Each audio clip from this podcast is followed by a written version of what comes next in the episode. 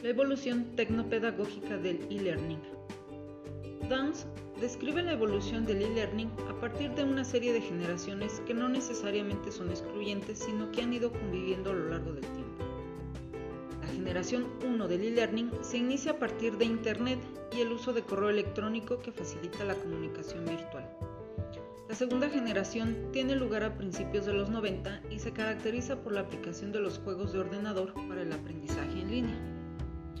La tercera generación nos dice que el desarrollo de los gestores de aprendizaje LMS permiten conectar los contenidos de la generación 0 con las plataformas. De hecho, para muchos autores, esta fase es muy relevante, ya que el e-learning se materializa en el aula virtual. La generación 4 se fundamenta en el uso de la Web 2.0. Una de las características más significativas de esta fase es la interacción social entre los alumnos, cambiando la naturaleza de la red subyacente, donde los nodos son ahora personas en lugar de ordenadores. La generación 5 se caracteriza por la computación en la nube y el contenido abierto. Por último, la generación 6 se caracteriza por los cursos abiertos masivos en línea. Un elemento importante en la evolución descrita es que se van generando recursos y espacios cada vez más amplios y complejos en los que participan múltiples agentes. El aprendizaje ya no está encapsulado en un único lugar, sino en un conjunto de nodos. García Peñalvo y Soane Pardo describen la evolución del e-learning a partir de tres generaciones. La primera generación se caracteriza por la aparición de plataformas de aprendizaje en línea y la creación de las aulas y campus virtuales.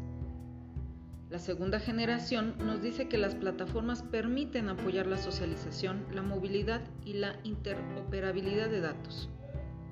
La tercera y última generación se caracteriza porque el e-learning deja de estar asociado de forma exclusiva a las plataformas de aprendizaje en línea los LMS dejan de ser un componente único y monolítico y se convierten en un componente más de un ecosistema tecnológico orientado hacia el proceso de aprendizaje.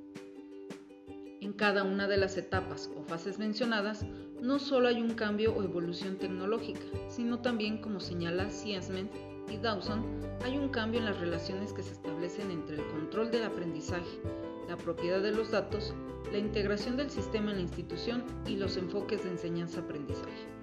En este sentido, se observa una clara tendencia a desarrollar herramientas tecnológicas menos estandarizadas y que se adapten con mayor facilidad a las necesidades de los estudiantes.